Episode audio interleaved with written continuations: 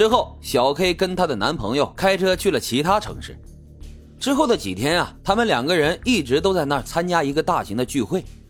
这次警方问询，小 K 提供了另外一个线索：刘冠华在失踪前曾经说过，他要把按摩院的一个旧电视和电视柜送到前男友蒋春奇的家里。小 K 在之前也见过刘冠华的这个前男友，尽管他听不懂中文，但是他能够感觉到。刘冠华对这个前男友是呼来喝去，就像对待一条狗一样。警方于是走访了这个前男友蒋春奇，三十九岁，来自中国上海。他身材瘦小，警方发现他的前额有一处非常明显的伤痕，受伤的时间呢应该不长。面对警察，蒋春奇则表现得非常镇定，在翻译的帮助下，他讲了自己跟死者之间的爱恨情仇。这是警察被喷到的第二脸的狗血。蒋春奇之前啊，在一个游轮上当厨师，后来在加拿大蒙特利尔港口停靠的时候跳船逃跑，以天主教徒受到了本国政府的迫害为名申请难民。他的申请呢，同样在两年后得到了批准。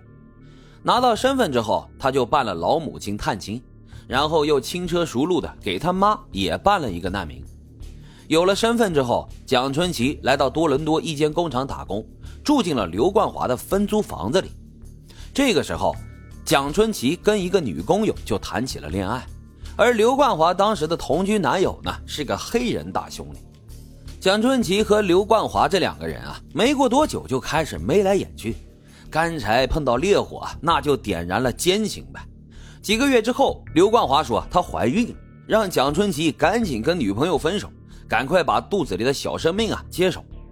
蒋春奇没想到啊，我随便搞搞，怎么就搞出了个孩子出来呢？他当然不想负这个责任，强调说自己的女朋友又没有错，不能干这种伤天害理的事儿。反过来，他就劝刘冠华堕胎，刘冠华肯定不同意啊。两人在一起就缠斗了好一阵子。蒋春奇呢，带着他去纽约玩了一圈，买了很多礼物，最终才说服刘冠华打胎。同时也保证会尽快脱手自己的女朋友，然后跟刘冠华一起过日子。刘冠华按照约定打了胎，蒋春奇则把自己的承诺当个屁给放了。他又开始百般的推脱了起来。这个时候，他发现了一个大秘密：原来在家里面晃来晃去的那个年轻人不是房客，而是刘冠华的亲生儿子。于是蒋春奇就祭出了金蝉脱壳的大杀器。俺妈不同意。俺妈说，她坚决反对结了两次婚还有两个娃的女人当儿媳妇。如果我敢这么做，俺妈就要死给我看。就这样，蒋春奇全身而退。刘冠华呢，则把这个老太太恨的是牙痒痒。不过，俩人分手以后啊，依然保持着炮友和借钱的关系。在刘冠华跟小 K 同居的时候，也没有断掉。期间啊，刘冠华跟小 K 谎称回中国探亲。其实呢是骗了钱，然后跟蒋春奇去旧金山玩了一大圈。后来刘冠华跟小 K 吵架搬出来，第一个想到的呢也是搬到蒋春奇的家里。但是蒋春奇跟他说，一个星期你只能过来住五天，周末必须得离开，因为我妈在给别人当保姆，周末要回来住。老太太呢不想看到这个女人，而刘冠华失踪的那天刚好就是星期五。在讲完了这个狗血又悲情的故事之后，他终于说出了刘冠华失踪那天的情形。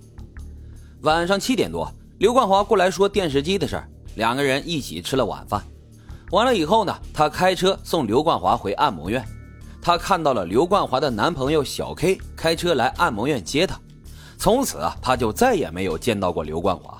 他强烈建议警方对小 K 进行调查。警察立即就知道他在撒谎。因为那天的这个时间段啊，小 K 在离多伦多一百公里的其他城市，她跟男朋友还有十多个目击证人，根本就不可能出现在多伦多。警方不动声色地看着蒋春奇，他为什么要撒谎呢？为什么要把警方的视线转移到小 K 身上？警察最后就突然问了一个问题：“你额头上这个伤是怎么回事啊？”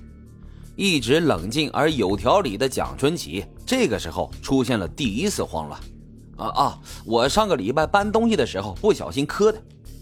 但是警察很清楚，那样细长直线型的伤痕，分明就是刀伤。在随后的几天里，警方调出了蒋春奇家附近一个便利店门口的监控，他们发现刘冠华失踪的当天傍晚，曾经跟蒋春奇一前一后的走进他家，但是却再也没有看到他走出来。第二天下午，蒋春奇拖了一口很大的箱子出门，他把箱子塞进车里，但回来的时候，车子里面却空了。警方以搜证为名收走了蒋春奇的手机，经过复原，发现里面有几条删除的短信跟刘冠华有关，其中一条呢是小 K 发过来的，询问刘冠华的下落，而这些信息蒋春奇在警察局的第一次问话当中完全就没有提到过。鉴定专家还发现，蒋春奇在案发后删除了手机里面的几张照片，经过复原之后，发现是他和死者刘冠华的合影。拍摄的时间呢，就在刘冠华失踪的前几天。这几张照片到底有什么特殊的地方？他又为什么要删除呢？警方发现，拍摄的背景正是发现刘冠华尸块的信河。而之前蒋春奇曾经明确的跟警方表示，他有超过十年没有去过那里了。两人合影的身后，就是后来打捞出死者头部和双手的地方。在手机被警察收走之后，不到两个小时，负责监视蒋家的警察就报告说，蒋春琴母子把车里的地毯和车后备箱的内衬全部都拆了下来，在门口用漂白水拼命的刷呀。如果不是心里有鬼，他们花那么大功夫洗这个干什么呢？为了避免嫌疑人毁掉更多的证据，警方向法院申请了搜查令。一进到蒋春奇家呀，警方就闻到了地下室里面传来浓浓化学清洁剂的味道，有一处地板还被换掉了，铺上了非常不和谐的地砖。打掉地砖之后，警察发现了一块黑色的血迹，在荧光剂的作用下，蒋春奇家客厅地板上曾经有过大量的血迹，也被漂白剂清洗过。在房间抽屉里发现了一副手套上也有血迹。